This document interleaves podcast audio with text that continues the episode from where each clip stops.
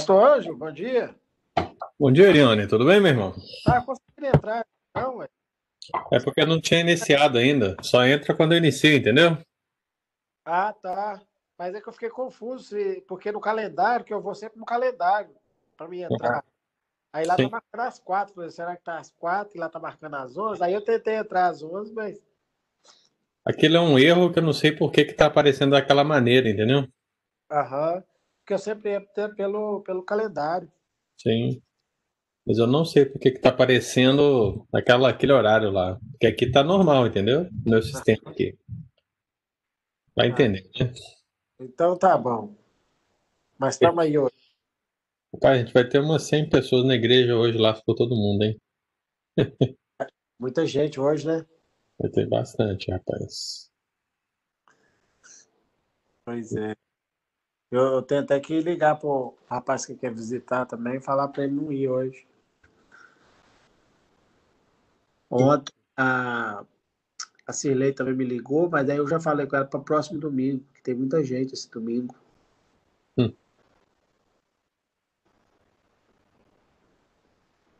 Só vai você ou minha família? Bom Tá. dia. Então tudo bem. Bom dia. Nós temos aqui Dulce, já chegou a Dulce, a, o Hernando, Bom dia, bom dia. tem a Lu, Cacheta, Marta Lima. Marta Lima é a Martinha, né? A Martinha. Isso, muito bem. Sejam Bom dia, bem-vindos. pastor. Bom dia, sejam bem-vindos. Gente, só tô aqui mandando o link para quem me pediu aqui. Só um minutinho. Pastor, tá aí? Foi? Tá me ouvindo aí? No e-mail que me mandou sobre escola dominical. Só que tá todo mundo desligado, ninguém quer aparecer, né? Ô, pastor, Oi. o, o Estevão tentou abrir aqui no Instagram e tá dando que vai ser das quatro. Que hora? Das, tre- das quatro às cinco, das 14 às 15. o- o- É, eu não sei por que que tá aparecendo esse horário, Dulce, mas pode abrir normalmente porque a sala tá aberta, entendeu? Aham, é, eu consegui abrir. só no meu telefone. O Estevão não conseguiu ainda.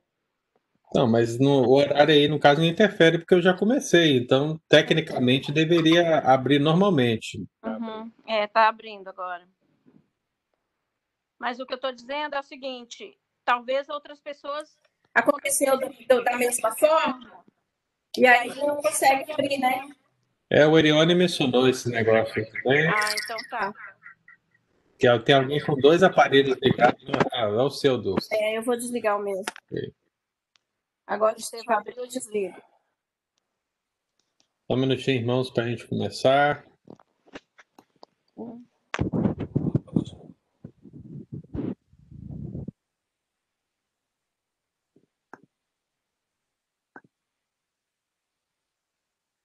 Desativar o som.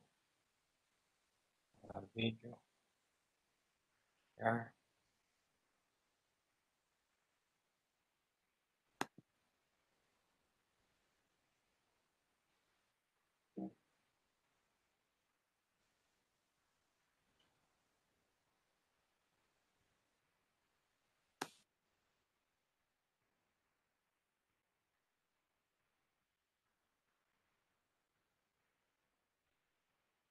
Ok. Essa tá faltando abrir um.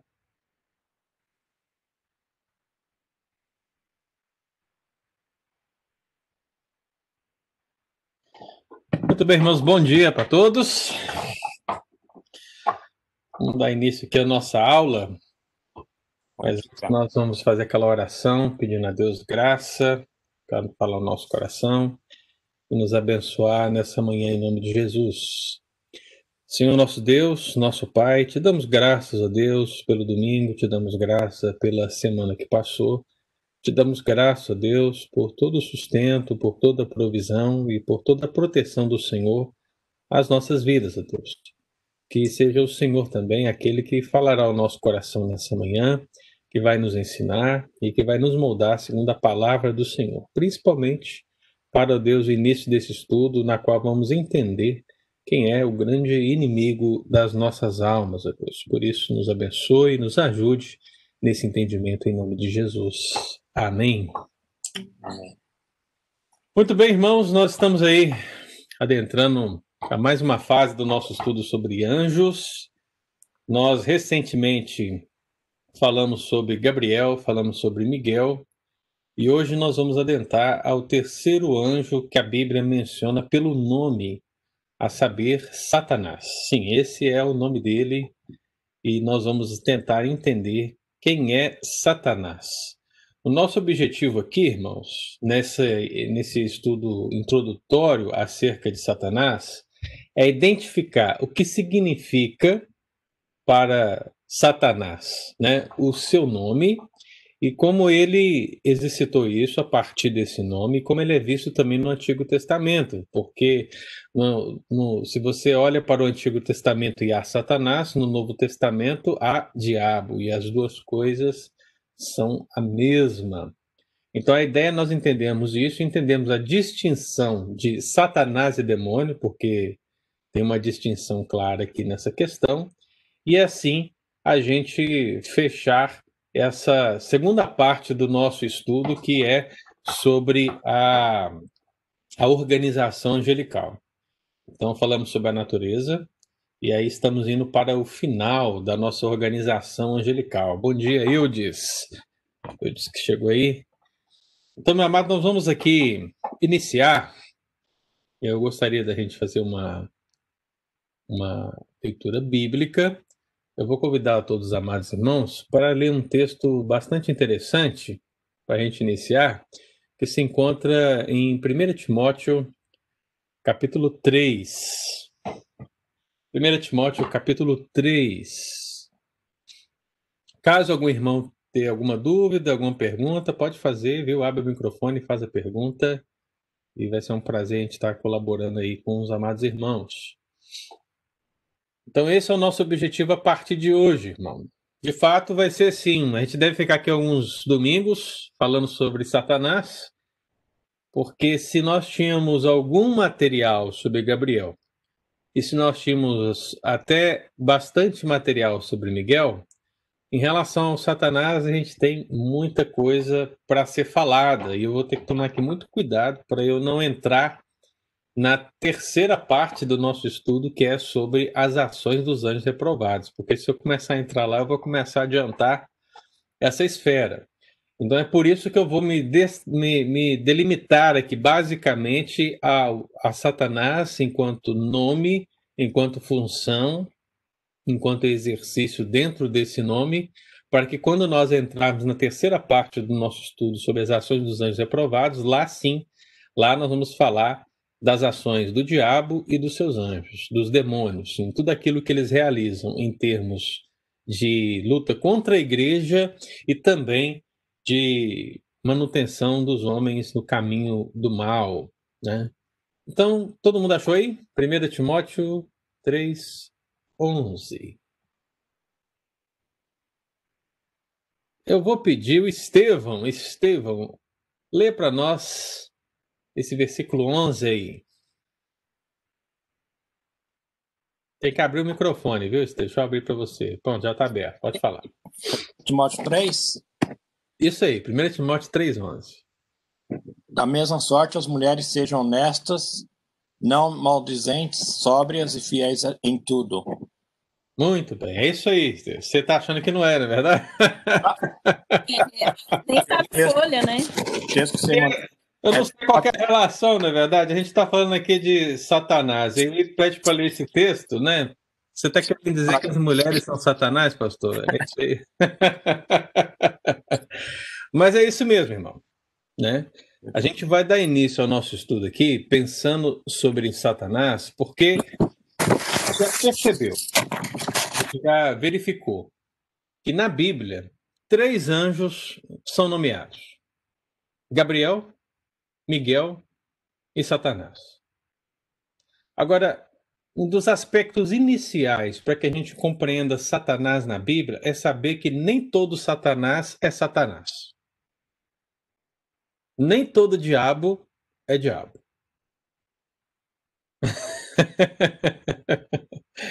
e por que esse entendimento? A Bíblia, é muitas palavras no hebraico e no grego, né? Segura aí, segura aí, Deus. Nem, nem to, tem todas as palavras no hebraico e no grego são restritas a um determinado fator. Né? É possível, preste bastante atenção, é possível que a palavra adversário, que é a tradução do termo Satanás, seja usada para outras coisas, outras pessoas, outros seres que não propriamente dito o dito cujo, né? O, o inimigo das nossas almas. Da mesma maneira, é possível que se use o termo grego, o termo diabo, também alusivo a outras pessoas, outros seres, que não necessariamente é o diabo. Então, por isso que eu disse que na Bíblia, nem todo Satanás é o Satanás. Nem todo diabo é o diabo. E eu cito 1, Timóteo 3,11, porque aqui, agora eu vou fazer a leitura e vou substituir a palavra no original para os irmãos entenderem, né? Aqui diz: da mesma sorte quanto a mulheres, é necessário que sejam elas respeitáveis. E aí diz que elas não devem ser diabolos. Elas não podem ser diabos. Olha só que coisa interessante, né? E por quê? Porque o sentido bíblico grego, ou seja, o nome para o diabo no Novo Testamento é diabo. E a palavra diabo, do grego diabolos, vai significar o quê? Vai representar esse acusador, esse adversário, esse difamador, são termos que representam a, a, a mesma realidade do Antigo Testamento. No Antigo Testamento, o termo que aparece é o Ha-Satã.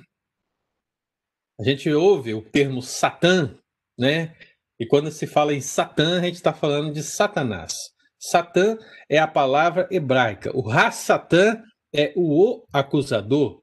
Então, as, a todas as vezes que a Bíblia intenta mencionar diretamente ao inimigo das nossas almas, ela vai apresentar esse artigo definido para dizer que não é um adversário qualquer, mas é o adversário.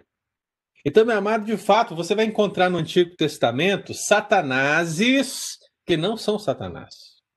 E você vai encontrar no Novo Testamento diabolos que não são o diabo. E um exemplo é esse que eu mencionei de 1 Timóteo 3,11. Eu imagino que você já deve ter passado por esse texto um milhão de vezes, né? principalmente no contexto da igreja presbiteriana, porque nós temos eleição de presbíteros e diáconos, e aqui já está falando das qualificações bíblicas que o diácono precisa ter, e logo a seguir se fala das mulheres e alguns estudiosos vão falar que essas mulheres são as mulheres dos diáconos, outros vão dizer que eram mulheres que serviam ao lado dos diáconos, mas independentemente do que você entende, a grande verdade é que Paulo diz que elas não podem ser diabolos. E você percebe que o texto é traduzido por não maldizentes. E por que essa ideia do maldizer? Maldizer é caluniar, maldizer é difamar. Esse é o sentido do termo diabolos no Novo Testamento. Então, é interessante você observar essa questão. Então, para fechar essa introdução, irmão, lembre-se: nem todo Satanás é o Satanás, nem todo diabo é o diabo. Então, se tem esse texto do Novo Testamento para mostrar isso, vou citar alguns outros e vou citar também no Antigo Testamento. Mas antes disso, a Dulce. Dulce, você queria fazer uma pergunta, Dulce? Fala aí. Não é bem uma pergunta. É que você falou que nem todo diabo é diabo. Ele abriu. Abriu? É que nem todo diabo é diabo. Eu estava pensando na passagem de Jó, quando Deus falou, quando Satanás falou que Jó era abençoado, tinha tudo, tal, tal, né? Então, é, o Deus deu os bens, falou: tudo que ele tem está em seu poder. Deus falou para o Satanás, né? Tudo que ele tem está em seu poder. Mas quando ele volta, que Jó perde tudo, e ele volta a falar com Deus, ah, então mexe no, na sua carne, no, né? mexe com ele. Uhum. Eu pensei que, quer dizer, tudo isso que foi tirado de Jó foi uma coisa mal, mas foi Deus que fez, deu. Tanto é, é que mais tarde Jó falou, né? é, nós recebemos o bem de Deus, não vamos também receber o mal? Então eu uhum. entendo que esse mal veio de Deus, ou seja, com a permissão de Deus. Mas quando o Satanás volta, a linha de pensamento seria essa: quando o Satanás volta para Deus e fala, Jó não blasfemou, tirou, só tirou todos os bens dele e tudo, mas mexe na carne dele. Então Deus. Ali eu tenho a impressão que não foi Deus que mexeu na carne e que ele encheu de feridas desde o pé até a cabeça, mas foi o próprio diabo que fez. Então eu só estava querendo ver se o mal foi Deus que deu e quando mexeu no corpo dele foi o próprio diabo que fez. Então, segura a sua questão aí, porque esse é o texto primordial para a gente começar a nossa discussão sobre Satanás hoje, porque é uma das primeiras referências bíblicas onde aparece Satanás, né? Então, segura aí que eu vou chegar nesse texto e a gente vai explicar essa situação. Mas eu queria que a gente abrisse um outro texto, 2 Timóteo 3,3. Então, meu irmão, qual é o nome do diabo no Novo Testamento? O nome principal? Acabei de falar. Diabo. Qual é o nome do diabo no Antigo Testamento? Satanás. Ok? Satanás é o termo hebraico, diabo é o termo grego. Ok? Guarde isso no seu coração. 2 Timóteo 3,3. O apóstolo Paulo ele está falando de como serão as coisas nos últimos dias, como os homens serão terrivelmente afastados do Senhor, e lá ele diz o quê? Que eles serão desafeiçoados, implacáveis, diabolos. Está escrito isso aí na sua Bíblia? Tá. É porque está traduzido como caluniadores. então você percebe que, mais uma vez, o diabo aqui, né? É, o sentido do diabo é apresentado como uma característica daqueles que são literalmente filhos do diabo, né? Eles caluniam como seu pai. Então você percebe que aqui não é também, não está se falando do diabo inimigo das nossas almas, mas está se falando de quem? Aqueles que servem a esse diabo enquanto homens, né? Então, tudo isso. Outro texto, Tito 2.3, para encerrar esse, essa questão. Tito 2.3. Tito, Paulo ele escreve a Tito, ele fala: Olha, Tito, todos os crentes, todos os crentes. Então, se você é velho, se você é novo, se é homem, se é mulher, olha, ele começa aí a dar várias direções, fala dos deveres. E aqui no capítulo 2, versículo 3, ele vai dizer: Quanto às mulheres idosas, olha só, hein? Quanto às mulheres idosas, semelhantemente, que sejam sérias em seu proceder não diabolos. então, olha só, o apóstolo Paulo está dizendo que as mulheres não podem ser diabos. E quando alguém dizer um negócio desse, meu irmão, está querendo dizer que elas não devem ser caluniadoras, né? Aí diz mais, não escravizadas a muito vinho, sejam mestras do bem. Então perceba que o termo ele tem outros sentidos, né? E esses sentidos precisam ser compreendidos dentro do contexto. Diga eu, diz. Pastor, curiosidade, que será por que, que Paulo falou tanto sobre isso para as mulheres? Rapaz, Nossa, isso, eu ia falar a mesma isso, coisa, eu disse. Eu ia fazer é um mistério, a mesma pergunta.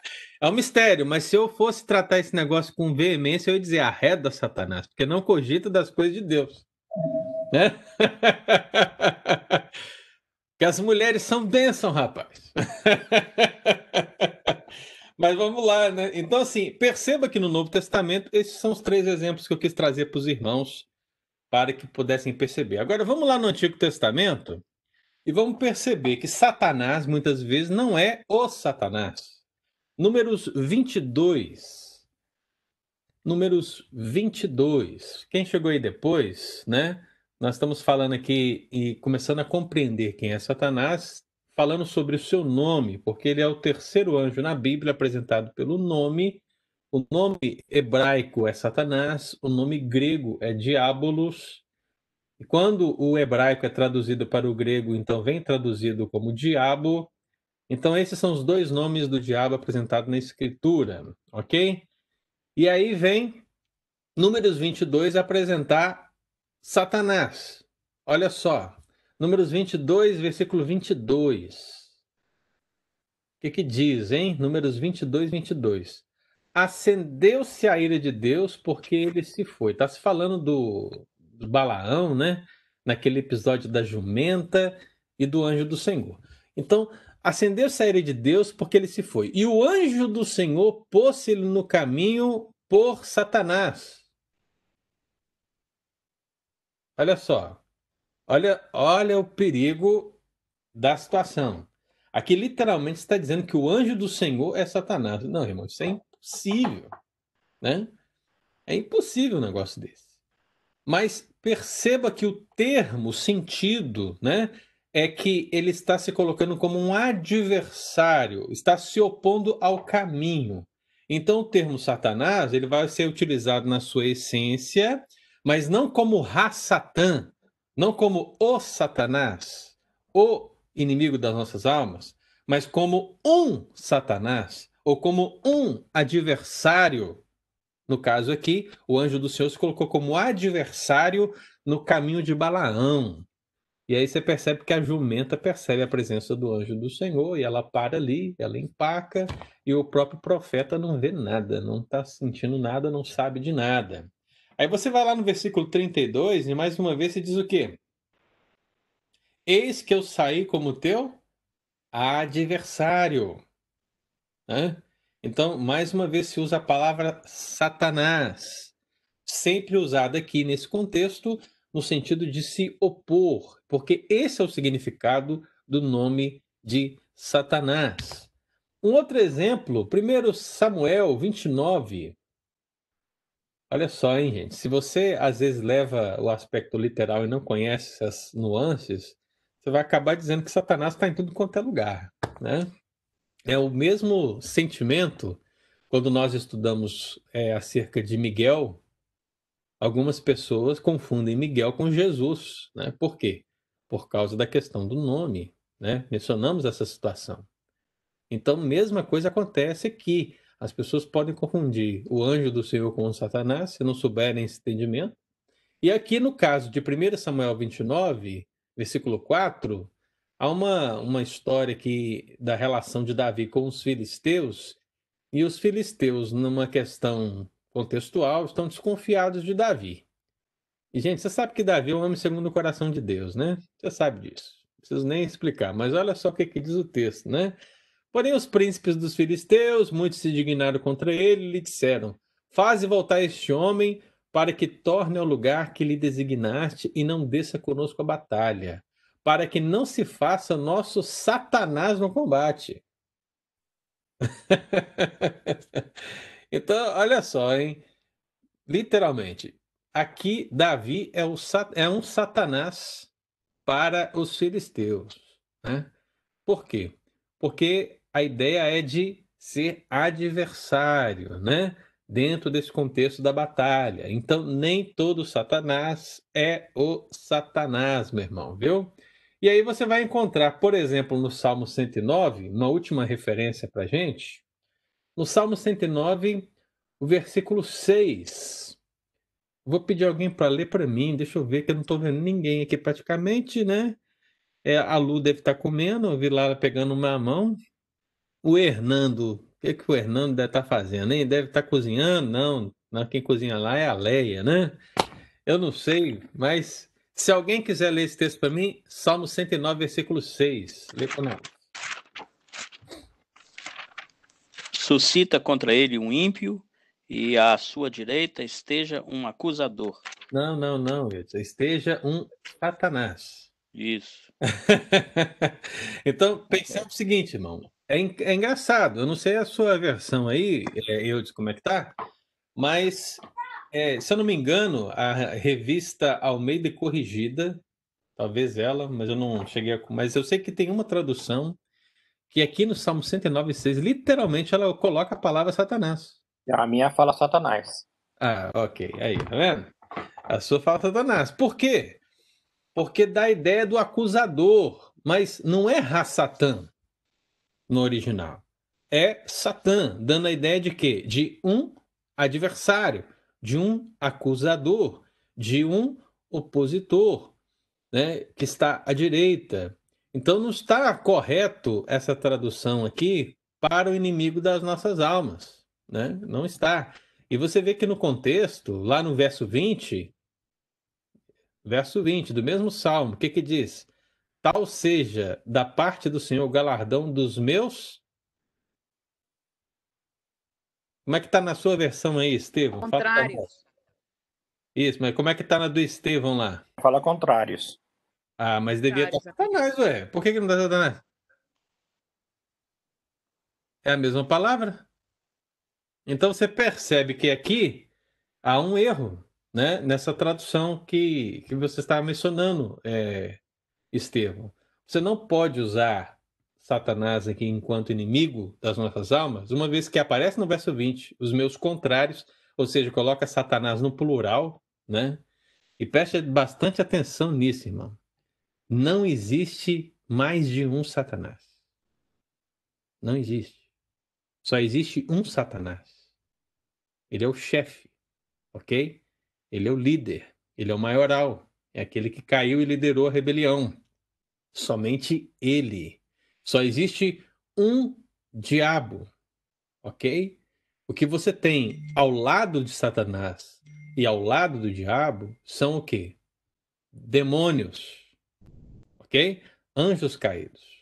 Então a gente sempre precisa fazer essa distinção. Satanás é um só, mas demônio, meu querido, tem, assim, como diz lá em Minas, né? Tem arrodo, ok? tem muito demônio. Então no Salmo 109, você vê que esteja à sua direita um Satanás, depois no verso 20, o galardão dos meus satanases, e aí vem no versículo 29, cubram-se de ignomínia os meus satanases. De novo, ou seja, os meus adversários. Então, o que, que eu quero dizer aqui para iniciar essa situação, irmão? Para que a gente possa entender quem é Satanás na Bíblia, a primeira situação importante a compreendermos é que o termo que designa o seu nome muitas vezes é usado não no sentido nominativo para o diabo, mas no sentido nominativo do significado, ou seja, acusador, opositor, adversário, caluniador. Dentro do contexto, todas essas traduções são possíveis, né? Sendo analisado o devido contexto. Então, essa é a primeira é o primeiro aspecto importante que a gente precisa entender acerca de Satanás e diabo. Então, assim como você tem Satanás para o Antigo Testamento e tem diabo para o Novo Testamento, a gente avança e a gente percebe, meu amado, que em certo sentido, e até mesmo sentido geral na Bíblia, Satanás, diabo, e agora, a partir de agora, eu vou tratar Satanás diabo como semelhantes, né? Como sinônimos. Então, tanto um como o outro referem-se à mesma coisa, né? Então, Satanás é aquele que põe o homem contra Deus. Essa função dele de acusador, difamador, opositor, adversário, em sentido geral na Bíblia mostra que Satanás é aquele que põe o homem contra Deus e põe até mesmo Deus contra o homem. A gente pode perceber as duas situações. E ao que parece, e aí talvez é por isso que o tradutor é, da Bíblia que o Estevão mencionou usou o termo Satanás, é porque se diz: esteja à sua direita um acusador porque a figura do acusador muitas vezes ela é vista no sentido judicial e ela é vista como um antagonista de um advogado fiel que a gente conhece muito bem. Quem é o justo advogado que o Novo Testamento apresenta que peleja a nossa causa? É Jesus. Ele é o advogado. Você percebe? Ele não é um advogado. Ele é o advogado, o justo advogado. E, meu amado, assim como Jesus é o justo advogado, assim o diabo é o malicioso, caluniador, difamador, adversário. Então, a, a ideia bíblica geral, é, e isso até a cruz do Calvário, até a vitória de Cristo na cruz, é que o diabo era um acusador do povo de Deus, dos filhos de Deus, como que um promotor diante de um juiz dizendo: olha aí, olha aí, olha ele, olha o que ele fez. E daí, meu amado irmão, a gente tem a primeira referência bíblica que vai remontar justamente isso que a nossa irmã Dulce já mencionou e que nós vamos deixar aqui nessa escola dominical como o início do nosso estudo sobre Satanás. Então, quem é Satanás? Satanás é o adversário que levanta suspeitas. Guarde isso aí no seu coração. Satanás é o adversário que levanta suspeitas. E onde está isso, pastor? Jó. Então a gente vai lá, Jó capítulo 1. Eu convido você a abrir. A gente vai ler alguns textos. Nesse, nessa série de estudos nossa sobre anjos, a gente passou por Jó algumas vezes, né? Quando a gente falava da natureza angelical, quando a gente falava da organização angelical, a gente sempre passou por Jó. E por que a gente sempre passou por Jó, irmão? Porque, biblicamente falando, a figura de Satanás ela é muito proeminente no livro de Jó, enquanto esse acusador diante do grande trono de Deus. Ele está aí pronto para acusar os filhos de Deus, acusar os homens de Deus, acusar o povo de Deus. E o que nós vemos do diabo, o que nós vemos de Satanás diante do trono, é justamente o que acontece e o que Cristo vai conquistar como vitória na cruz e nos apresentar como advogado. Então, em certo sentido bíblico, nós não temos defesa enquanto Cristo não morre na cruz. Todos nós somos é, pecadores miseráveis, né? E isso é provado quando Jó é acusado né, pelo diabo diante de Deus. Porque Deus diz: Olha só o meu servo Jó. É, vamos abrir lá, Jó capítulo 1, nós vamos ver aí o versículo 6, 7, que diz aí, ó. Num dia em que os filhos de Deus vieram apresentar-se perante o Senhor, veio também Satanás entre eles. E aí você percebe o seguinte, que aí está o Ra-Satã. Então, não veio um adversário, veio o Ra-Satã, ou seja, veio os filhos de Deus, que aqui representa assim toda a esfera angelical, e entre eles veio quem? O Ra-Satã, o líder, o próprio Satanás. E então perguntou o Senhor a Satanás: De onde vens? Satanás respondeu ao Senhor e disse: De rodear a terra e passear por ela. Então ele está observando tudo. Essa expressão, irmãos, de rodear a terra e passear por ela, ela vai revelar justamente o pano de fundo do diabo, da acusação. A acusação do diabo não é leviana no sentido de que ele não conhece a situação. O diabo conhece o contexto por inteiro. Ele sim é mentiroso, ele levanta mentiras, ele é malicioso, ele é ardiloso, ele é estratégico. Agora, ele conhece muito bem toda a situação. Então, quando Deus apresenta a Satanás a visão de Jó e diz: Olha só o meu servo Jó, homem íntegro que se desvia do mal. Satanás, ele tem todo de fundo de rodear a Terra e passar por ela para dizer: olha, mas é claro, como ele não temeria o Senhor? Como ele não temeria fé no Senhor? Como ele não serviria o Senhor? Como ele não alegraria o Senhor se o Senhor o abençoa tanto? Então, a pergunta que eu acho que é essencial para o nosso entendimento aqui é aquela que está no verso 9, que diz assim: Porventura, Jó debalde teme a Deus? O diabo está perguntando para Deus: olha, será que Jó, ele, em outras palavras, né? A crença de Jó no Senhor, ela não é em vão, porque o Senhor o abençoou, o Senhor deu uma família para ele, o Senhor deu bens para ele, o Senhor deu saúde para ele, o Senhor deu tudo para ele. Então, é claro que ele vai temer o Senhor. Então, o que acontece? A palavra do Senhor diz que, é, versículo 12: Disse o Senhor a Satanás: Eis que tudo quanto ele tem está em teu poder. Somente contra ele não estendas a mão. Então Satanás saiu da presença do Senhor. Então você percebe que Deus, aqui, Satanás, ele lança diante de Deus as suas suspeitas. Lembre-se, Satanás é o adversário que levanta suspeitas. Então, Satanás levanta diante de Deus a suspeita de que a fé de Jó, a crença de Jó, ela é derivada das bênçãos. E não as bênçãos derivadas de Deus, né? Então, essa mudança, essa suspeita é muito própria do diabo, porque foi justamente o que ele fez no Éden. Não sei se os irmãos estão lembrados, né? Mas lá na tentação de Adão e Eva, lá no Éden, o que Satanás fez? Ele desacreditou a pessoa de Deus diante do homem. Ele desacreditou. E aqui, ele desacredita o homem diante de Deus.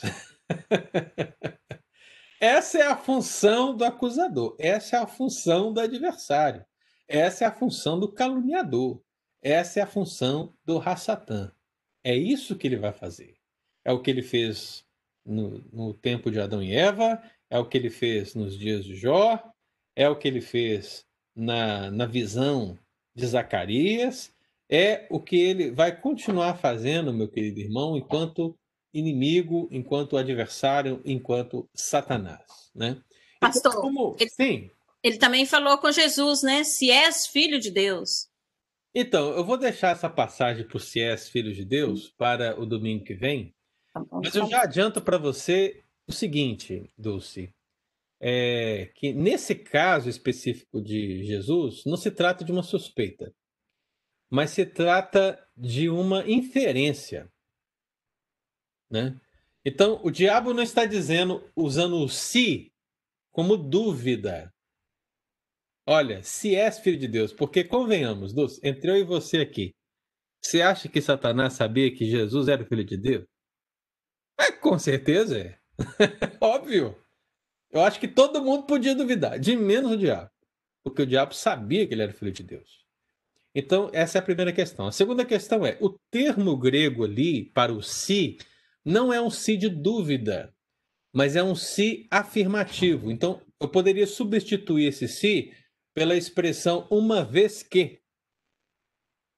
Então, o que o diabo quis dizer? Uma vez que você é filho de Deus, faça isso. Então, ele não está duvidando, ele está acreditando. é diferente.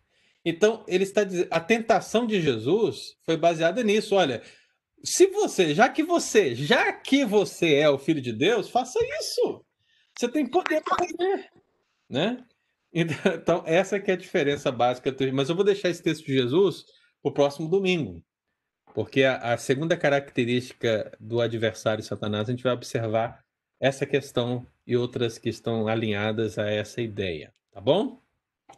Então, meu amado, você percebe isso, que Jó, ele é posto ali, ele é usado, né?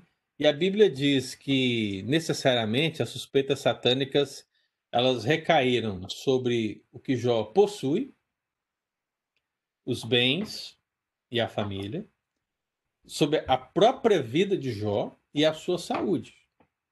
Meu amado, destruir tudo que seria a razão da fé eliminaria naturalmente a piedade de Jó. Essa era a tese de Satanás. Então a tese é: destrói tudo, que a fé abala, a fé cai. Destrói tudo, que ele blasfema contra o Senhor. Né? É, posso dizer, aqui tem uma perguntinha. Posso dizer que Satanás estava desafiando Jesus para fazê-lo pecar? Claro, com certeza, né? É, o objetivo, o objetivo central da tentação de Jesus era tirar Jesus da cruz. Esse era o objetivo central, né? O que o diabo estava fazendo era, com todo o seu esforço, tentar Jesus da cruz e fazê-lo pecar era o, o aspecto essencial. Um outro texto que mostra isso claramente para nós, eu vou deixar esse texto para o domingo que vem, gente. Segura aí. Mas é quando o Jesus ele vira para Pedro e fala: arreda Satanás, porque não cogito das coisas de Deus. Porque a palavra de Pedro é uma palavra que está alinhada com a tentação de Satanás no deserto. Eles estão agindo aqui da mesma maneira. E assim como Jesus repreendeu Satanás no primeiro caso na tentação, ele repreende Pedro por ter um desígnio similar ao de Satanás na outra passagem, né? E sempre é focado nisso, de tirá-lo do caminho da cruz, tirá-lo do propósito da salvação, tirá-lo do seu objetivo maior. Então, essa é a grande verdade da tentação, meu amado. Então, esse desafio, ele é real. Então, quando Satanás diz, Jesus, olha, você é filho de Deus, então você está com fome, transforma a pedra em pão. Você tem poder para isso, você pode fazer. A gente sabe que você pode fazer, então faça. Só que Jesus, irmão, ele se esvaziou ele decidiu não usar o seu poder. Lembre-se disso. O principal aspecto da humilhação de Cristo está aqui. Então a tentação era essa, era usar, mas ele decidiu não usar. E isso que tornou Jesus vitorioso na tentação ali do deserto. Então o que acontece, irmão? Satanás primeiro faz essa questão, como diz a Dulce, aí Dulce, é, entrando no que você mencionou, tudo que acontece, todo esse mal que sobrevém ao, a, a Jó, vem com certeza sob a permissão de Deus. Né? E tanto um como o outro, nesse sentido, procedem de Deus, mas pela instrumentalidade de Satanás. Né? Então, quem foi lá e colocou, é, destruiu tudo que Jó tinha e colocou aquelas enfermidades sobre Jó, foi o diabo, mas em essência com a permissão divina. Então, nesse sentido, é o bem veio, o mal veio também da parte de Deus, no sentido dessa permissão, porque Satanás, irmão, ele é visto sempre como esse instrumento. Deus ele usa Satanás para os seus supremos propósitos, né? Então, toda essa artimanha, essa ardilosidade satânica diante do trono de Deus, de dizer, olha, porventura teme Jó debalde a Deus, isso tudo, meu irmão, para Deus, isso é uma, uma, uma grande. Uma, uma, um grande plano que diante dele está descortinado. Satanás jamais pegará, em de, pegará Deus no, nas suas armadilhas, nos seus laços, nos seus enganos, nas suas teses. Você pode imaginar que de um tribunal quando alguém vai ser julgado, você tem ali o promotor e tem o advogado, e o juiz necessariamente ele vai fazer o quê? O papel de ser convencido, não é verdade? Ele tem que ser convencido pelo promotor, pelo advogado, sobre se a pessoa é culpada ou não. Então, uma grande questão aqui é que, para Deus, né, nenhum estratagema do diabo vai fazê-lo mudar de opinião ou ter uma ou defender o ponto de vista do diabo, ainda que o diabo possa elaborar todas essas estratégias. Né? Então, hoje, pela graça de Deus, nós temos um justo advogado que diz, diante do trono de Deus, não há mais condenação para aqueles que estão em Cristo Jesus. Não há.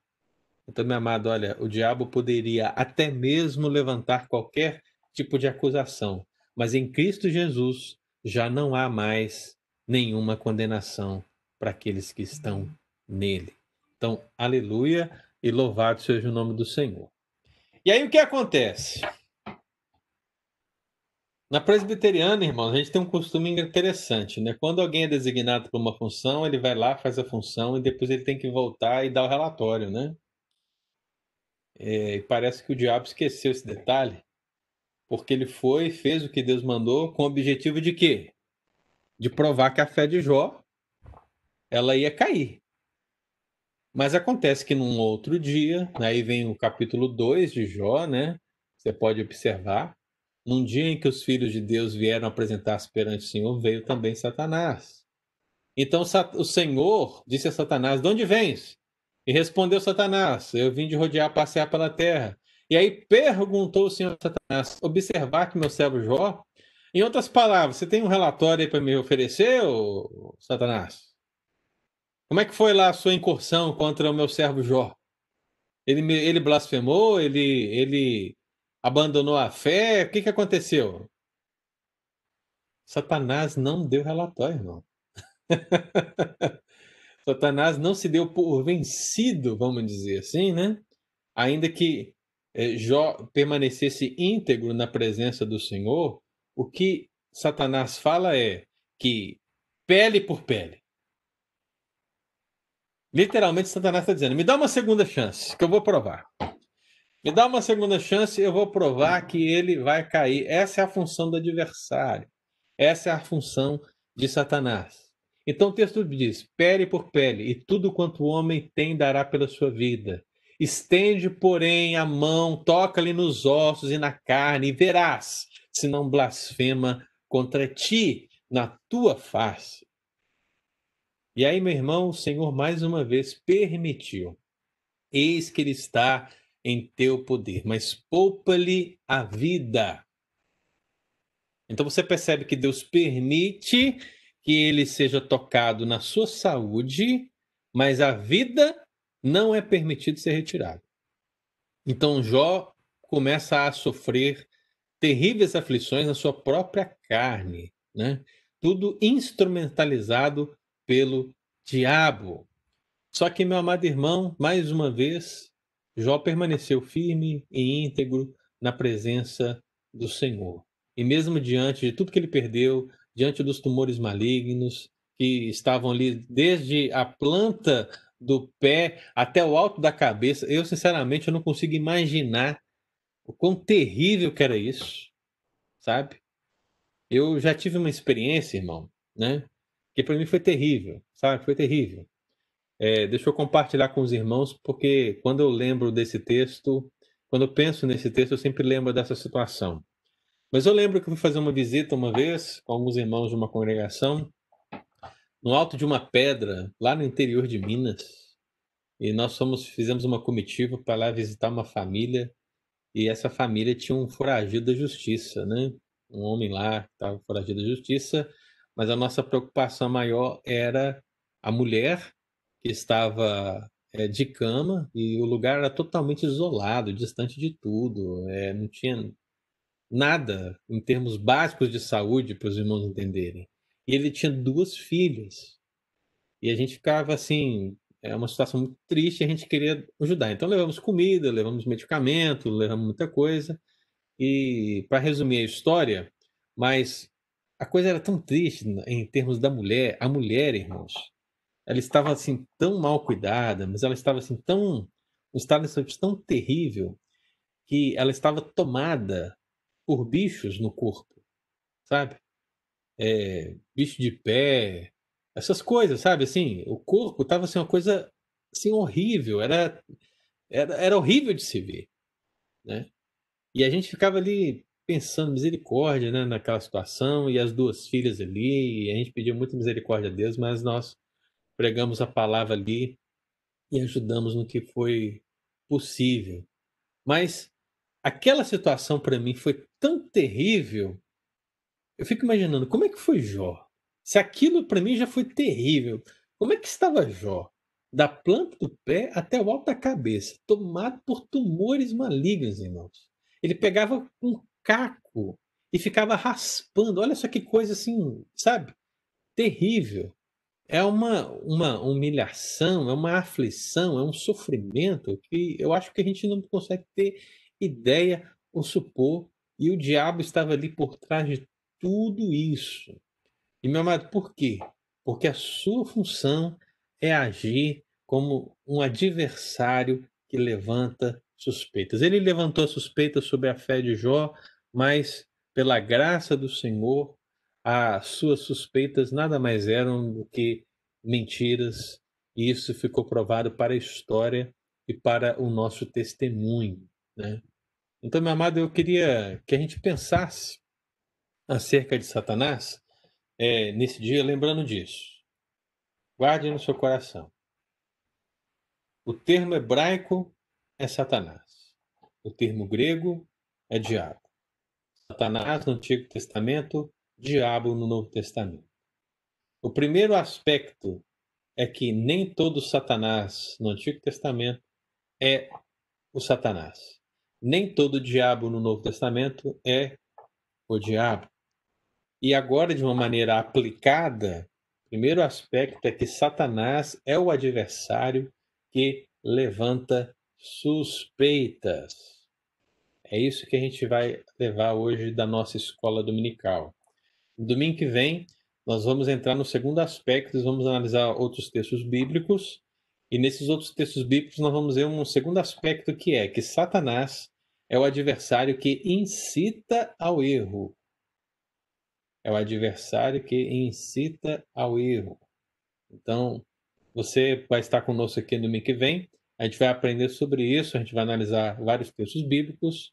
Em relação a, ao termo Satanás e diabo, a gente tem aí mais ou menos 50 menções em toda a Escritura e a gente vai sintetizar essas 50 menções nessas, nessas pequenas porções para que a gente possa resumir todo o ensino da palavra de Deus. Eu acho que todo esse ardil, irmão, toda essa malícia, essa astúcia satânica, ela pode ser bem resumida numa frase de Paulo. Atos capítulo 13, eu quero que você abra lá, né? Porque esse texto ele ele fala de um certo mágico, um certo feiticeiro, né? Chamado Elimas. E Elimas, o mágico, como é traduzido, né? Ele estava ali enganando várias pessoas e dentre elas o procônsul, mas quando Paulo se encontra com Elimas, ele fita os olhos em Elimas e ele diz algo que acho que se enquadra dentro desse primeiro aspecto que nós estudamos sobre Satanás, né? Que Satanás é um, um adversário que levanta suspeitas. Então, o que, o que Paulo diz? Ele diz: ó filho do diabo. Quando ele diz essa designação filho do diabo, basta você pensar no filho de Deus. Nós somos filhos de Deus. E por que somos filhos de Deus? Somos filhos de Deus porque fomos adotados, adotados em Cristo Jesus, porque é uma relação de pai e filho, porque nós temos uma herança, porque Ele nos ama. E você pode se assim, levantar várias questões é, nessa relação filho de Deus. Então, quando você pensa em ó filho do diabo, da mesma maneira, você tem que pensar, só que agora no sentido de oposição. E você vai ver que o filho do diabo é aquele que anda segundo o seu próprio pai. O diabo, aquele que não ama Deus, mas que se rebela contra Deus, ou que não faz a vontade de Deus, ou que vai contra a vontade de Deus, né? Então ele chama Elimas de um filho do diabo. E aí ele explica o que é esse filho do diabo quando ele diz: cheio de todo engano e de toda malícia, inimigo de toda justiça, não cessarás de perverter os retos caminhos do Senhor? Então, essa expressão, cheio de todo engano e de toda malícia, inimigo de toda justiça, ela vai sintetizar muito do que nós mencionamos aqui nesse primeiro aspecto acerca de Satanás, desse adversário que levanta suspeitas. Essas suspeitas que são levantadas pelo diabo, irmão, elas são suspeitas com o objetivo de enganar, é, são maliciosas, né? E sempre vão à contramão da justiça divina, sempre. Então, esse é o ensino da palavra de Deus que a gente precisa aqui iniciar guardando nosso coração sobre Satanás. Amém? Perguntas? Deu para entender? Temos perguntas sobre esse primeiro aspecto?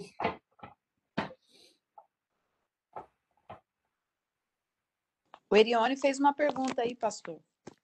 Muito bem. Erione, se Satanás já tinha sido expulso, o que é que ele estava fazendo lá na presença de Deus? Eu, Erione, onde é, quando que ele foi expulso?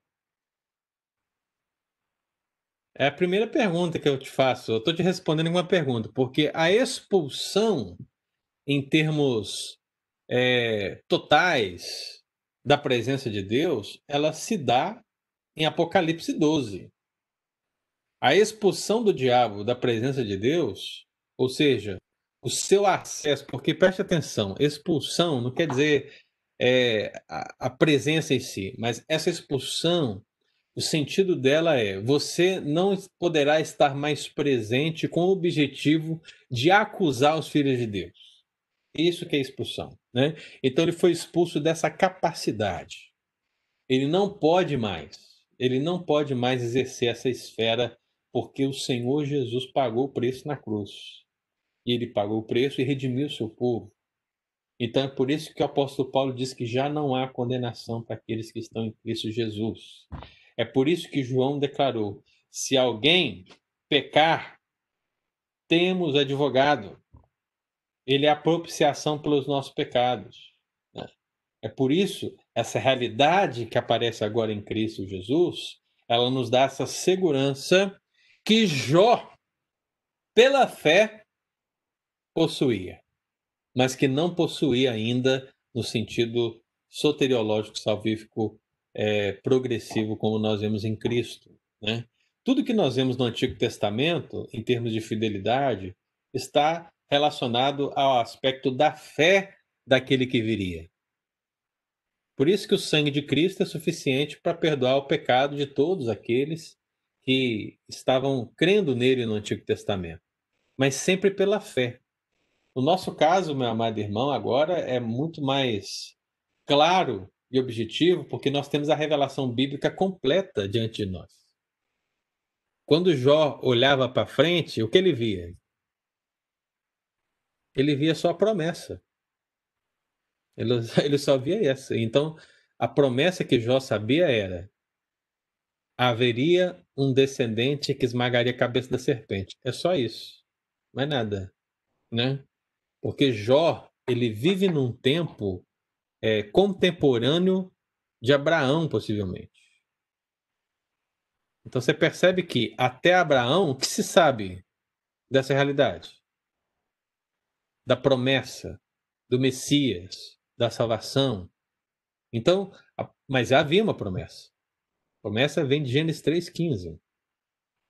Então, perceba que todos esses patriarcas, eles foram salvos baseados na fé na promessa, na crença na promessa. Isso lhe foi imputado por justiça, como o mesmo caso de Abraão. Agora, para nós, meu irmão, está desenrolado, está desenrolado diante de nós, está claro, né? A gente vê a promessa plena, a gente vê a promessa do Antigo Testamento, a gente vê a promessa nos profetas, a gente vê a conclusão da promessa, a encarnação do Verbo, a gente vê o ministério do Cristo, a gente vê o Senhor ascendendo, a gente tem a história da igreja para ser analisada, e a gente tem no final a nossa própria experiência e vida diante da palavra de Deus. Né? Então, quando se fala dessa expulsão, Erione, é, não confunda a expulsão de Apocalipse 12 com a queda que é mencionada no Antigo Testamento, porque a queda representa a saída daquele estado original para o estado é, opo oposto, ou seja, esses anjos que caíram ao lado do diabo deixaram de ser anjos bons e se tornaram anjos maus. Essa é a queda. Mas mesmo caídos, ainda havia por parte de Satanás um acesso ao trono de Deus. Isso está claro em Jó. Né? Então, ah, agora, se você quer perguntar por que, que ele tinha acesso ou não, por que, que Deus permitia, aí eu não tenho como te responder isso, meu irmão.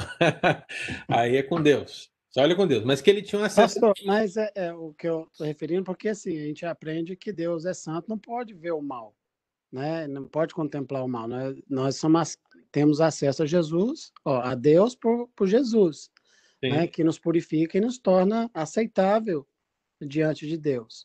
Uhum. Né? E Satanás, então quer dizer que para o reino espiritual não, não, tem essa regra?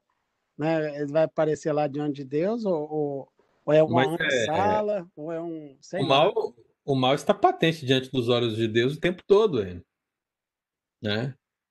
Quando a Bíblia fala que Deus não pode contemplar o mal, significa que não há harmonia de Deus com o mal. Não há comunhão de Deus com o mal, mas o mal está diante dos olhos de Deus o tempo todo. É por isso tá que. É só é... porque é, eu, eu, né, eu aprendi que Deus é tão santo, né? que ele não tá. pode contemplar o mal. Não, e, tá correto. Lá e bate papo com ele, assim, de boa. Mas está correto. Mas aí que tá. Não há harmonia, não há comunhão. Guarde isso. Né? Porque, assim, é, quando, por exemplo, lá em Gênesis, é, Deus olha para os homens diante do contexto da Torre de Babel, ele percebe o mal que estava sendo intentado. Né? Então, assim como acontece naquele texto, em muitos outros textos na Bíblia, o mal sempre está diante dos olhos de Deus. É por isso que Deus ele estabeleceu esse plano de salvar o homem. Né? Agora, é, quando o diabo aparece diante do seu trono, né, isso não quer dizer que há uma mistura de Deus com o mal. Não. Nós estamos falando de um lugar, estamos falando de um acesso, né? E, e não havia comunhão entre Deus e o diabo naquele momento. E Deus, diante das acusações, porque perceba o seguinte, Eliane, Satanás ele tem, é, tecnicamente, o direito de acusar todos os homens. Né? É até por isso que eu mencionei na aula anterior que ele achava que tinha o direito de ficar com o corpo de Moisés, né? Lembra? Por que, que ele tinha. Ele achava que tinha o direito de ficar com o corpo de Moisés. Aí algumas pessoas vão dizer que é, essa ideia provenia, era proveniente do fato de Moisés ser um assassino. Por quê? Ele matou o egípcio. Ele pecou. Em certeza, ele pecou. Então a ideia técnica é que o diabo ele acha que ele tem poder sobre todos, ele tem direito sobre todos e que ele sabe tudo sobre todos, porque todos fazem o que é, ele faz. Todos são maus como ele. E essa é a suspeita que ele levanta diante de Deus. Perceba isso, irmão. Levantar uma suspeita diante do homem, ou seja, levantar uma suspeita diante de Adão e Eva sobre Deus é uma coisa. Agora, levantar a suspeita diante de Deus acerca do homem é muito estranho, porque Deus sabe todas as coisas, meu. E Deus ele usa dessa dessa capacidade satânica de tentar elaborar o mal para mostrar que Jó era sim alguém temente ao Senhor, para provar o ponto. Então houve um teste, e nesse teste, Jó e Deus né, saíram vitoriosos diante do inimigo. Né? Então a gente não pode simplificar, Ione, simplificar é, Deus é, e dizer que a relação de Deus com o mal ela não existe. Há uma relação de Deus com o mal. Só que essa relação é uma relação de percepção, uma relação de permissão, mas nunca uma relação de comunhão, tá bom? Eu não sei se eu consegui esclarecer, mas é basicamente isso que a gente pode perceber na Bíblia, tá bom? Beleza. Sim. Eu, eu, eu vejo a palavra contemplar. Eu contemplo uma coisa bonita, eu, eu, eu, eu tenho essa percepção de, de contemplar no sentido uau, sabe? Que coisa bonita. Eu de ver um filme, de ver um, um acontecimento, de ah, eu contemplo, assim, de ficar contemplando na, na, no sentido de olhar e admirar. Aí é que eu vejo essa harmonia. Deus sabe, Deus vê, mas ele, mas o mal não pode conviver com Deus, né? Uhum. Nesse sentido eu vejo, viu, Erione? É houve, houve uma queda, então tudo é. está patente diante dos olhos de Deus, né? Então havia um acesso a esse trono por parte do diabo, e eu não sei dizer por que, que ele tinha esse acesso ou para qual motivo esse acesso foi permitido, mas uma coisa é certa, que Deus é, enganou o diabo, vamos dizer assim, né? Em termos práticos. O diabo queria, em certo sentido, demonstrar para Deus que a fé de Jó baseava-se nas bênçãos e Deus falou, é, então é isso, então vai lá, então toca, permito, permito que você faça, né? Porque Deus sabe, em última instância, irmão, quem lhe pertence. Deus sabe. E aqueles que lhe pertencem, Deus conserva. Então, a, a, o fato em si já estava resolvido em Deus. Mas o diabo, que é muito mais limitado, né, porque é uma criatura, como nós já vimos nos nossos estudos, né, ele achou que poderia ter esse tipo de diálogo, esse tipo de proposta indecente com Deus. Ele achou que podia. E nesse sentido, ele se apresentou e Deus, nessa relação toda, deixou testemunho para nós.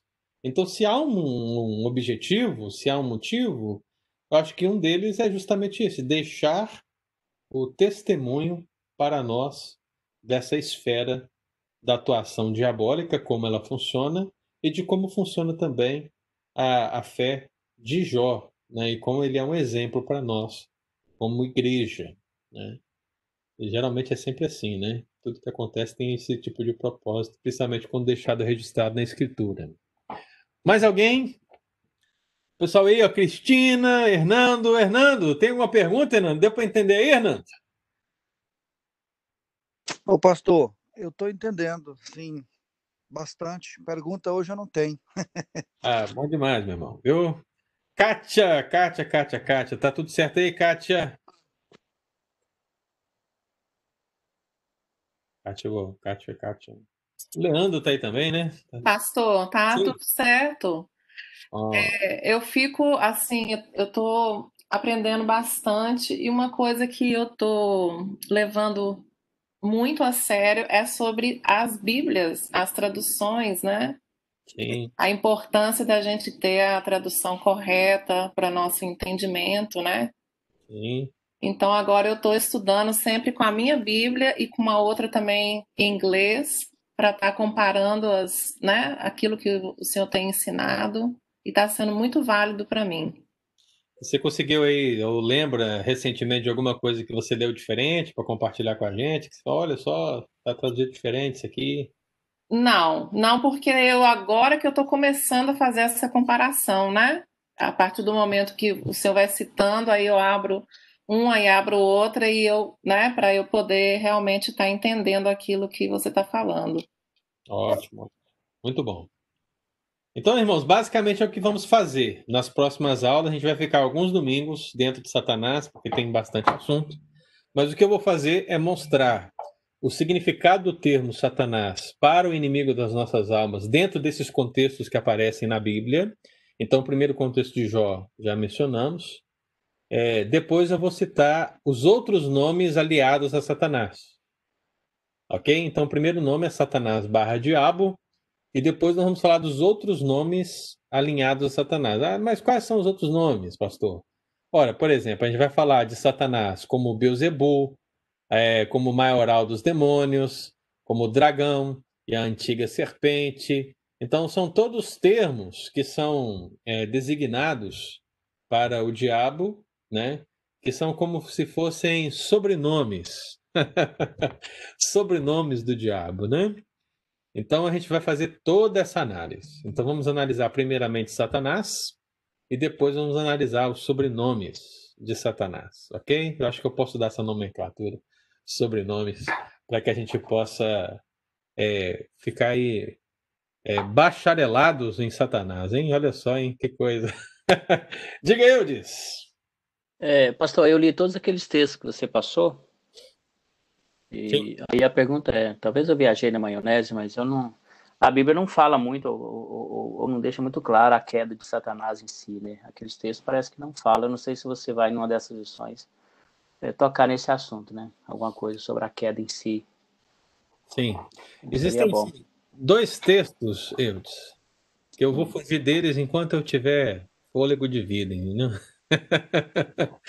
Mas, igual eu mencionei lá atrás, né? Para mim, o único texto que é uma referência absoluta em termos de queda de Satanás é aquele de 1 Timóteo, quando fala que o, o presbítero não pode ser neófito para que não se ensoberbeça e incorra na condenação do diabo. Uhum. Então, para mim, essa é a referência mais explícita, biblicamente falando, da queda de Satanás. Você vai correr de, de Isaías 14 e Ezequiel 28? É, esses dois textos eu vou mencioná-los, né? Mas eu vou deixar assim bem para o final, porque lá no uhum. final do estudo, assim, eu vou fazer uma série sobre é, esse tipo de coisa, que são pensamentos e ideias sobre anjos que são questionáveis nesse sentido, né? E tanto o texto de uhum. Isaías como o texto de Ezequiel, ainda que tem pessoas que defendem totalmente, defendem parcialmente ou não defendem, né, para o uso é, eu prefiro não utilizar justamente por causa dessas dificuldades. Certo. Então, se você tem tanta dificuldade com esses dois textos para determinar se o texto fala de homens ou de Satanás, ou se fala de homens, mas fala poeticamente de Satanás, é, é tanta dificuldade que eu acho que não compensa né? Você uhum. utilizar o texto, porque eu estaria aqui simplesmente fazendo o quê? Levantando dúvidas. Uhum. E a dúvida, levantar dúvidas por dúvidas, sem apresentar uma solução, acaba que não, não, não gera mais dúvida e não gera aprendizado, né? Mas eu acho que vale a pena apenas a ideia de saber que existe a problemática, né? E aí por isso que eu vou deixar mais por final, apenas para apresentar a problemática para futuras soluções, se elas aparecerem, né? para futuras. Mas eu não gosto de usar esses dois textos, né? Isaías e Ezequiel, por causa das dificuldades que eles apresentam, né? Uhum. Então, com esses dois textos aí, viu? Você vai estudando, porque se você tiver a resposta um dia, você me fala. Não tem, não. Então, não, assim, obrigado, tá certo. Para mim, é suficiente o texto de Timóteo. Eu não preciso saber mais nada da queda de Satanás a não ser aquilo que foi um motivo de soberba, né? Sober, ensoberbeceu e caiu. As outras passagens do Apocalipse, de Jesus dizendo, eu vi Satanás caindo, aquela coisa toda, vão mostrar sempre a queda, mas caiu. Então, assim, isso é suficiente para a nossa compreensão sobre a queda de Satanás. Agora, os pormenores, né, os detalhes, se eles estão registrados ou não em Isaías e Ezequiel, essa é uma luta que os exegetas e teólogos e comentaristas estão tentando resolver há um bom tempo. Mas é difícil. Eu não sei o que é mais difícil, viu, Eudes? Resolver se Isaías e Ezequiel, essas duas passagens, se referem a Satanás ou se os filhos de Deus em Gênesis 6 são homens ou anjos. Eu não sei o que é mais difícil. É, são as duas coisas. São duas dificuldades gigantes que são analisadas nesse termo de angiologia bíblica, né? Que é difícil encontrar uma solução. Você vai encontrar gente boa defendendo posições variadas, né? E eu, por mim mesmo, ainda não tenho uma resposta clara sobre essa questão. Né? Beleza? Então, muito bom. Martinha, foi um prazer tê-la aqui conosco, viu, Martinha? Espero que você volte, está aí conosco. Obrigada, pastor. Muito bom, muito esclarecedor. Muito obrigada. Eu pensei que ela nem estava aí, só tinha ligado. Não, é, tá, o cabelo tá arrepiado, então não pentei o cabelo ainda, então tô só no, no, na escuta. Muito bom. Gente, então Deus abençoe todos nós. Tenhamos um ótimo domingo, né? Vamos estar na igreja. Aqueles que estarão não pegar a camisa, levem o dinheiro para pegar a camisa, ok? Não esqueçam disso, viu, Lu? Sim, vou estar tá lá, pastor. Du duas coisas. Pastor. A maioria ah. das camisas que estão comigo aqui é sua, então vamos Sim. pagar isso aí. Ô, pastor, o senhor tem mais alguma remessa para pedir? Eu vou ter, mas só depois que eu receber as atuais. É, depois. Tá bom, então. Tá Outra bom? coisa, eu disse. Você você está indo na igreja hoje? Eu? Você perguntou, Lucas? É, é. Você está indo? Devo ir sim, se Deus quiser. E você sabe se tem reunião de liderança amanhã ou se você estará lá? Ah, eu creio que sim, né? Já cancelamos três segundos. Amanhã deve ter, ah, sem tá. falta. É, eu tô procurando um jeito de te ver porque eu quero te, te, te dar giló. Tá bom. Amanhã eu devo estar lá, sim. Pelo amor de Deus, gente. O que, que é isso? Giló? Tanta coisa boa para oferecer. Nossa, pastor, eu tenho tanto aqui. pastor. Pastor. Oi. Se eu puder mandar o valor total que eu tenho que levar hoje, eu agradeço. Quanto que eu tenho tá. que pagar? Você vai levar dinheiro ou cheque? Provavelmente dinheiro. Tá. Então eu vou contar para você, tá? Tá, obrigada, pastor. Obrigada. Gente, um abraço, viu? Deus tá. abençoe, viu? E ó, domingo que vem, vamos seguir, hein? Tá? Vamos seguir aqui no nosso caminho. É, o verão acabou, né, pastor? É, rapaz, tenta feio, viu? É. Deus abençoe. Um abraço, obrigado, pastor. Abraço. Tchau, tchau, pastor. Até mais.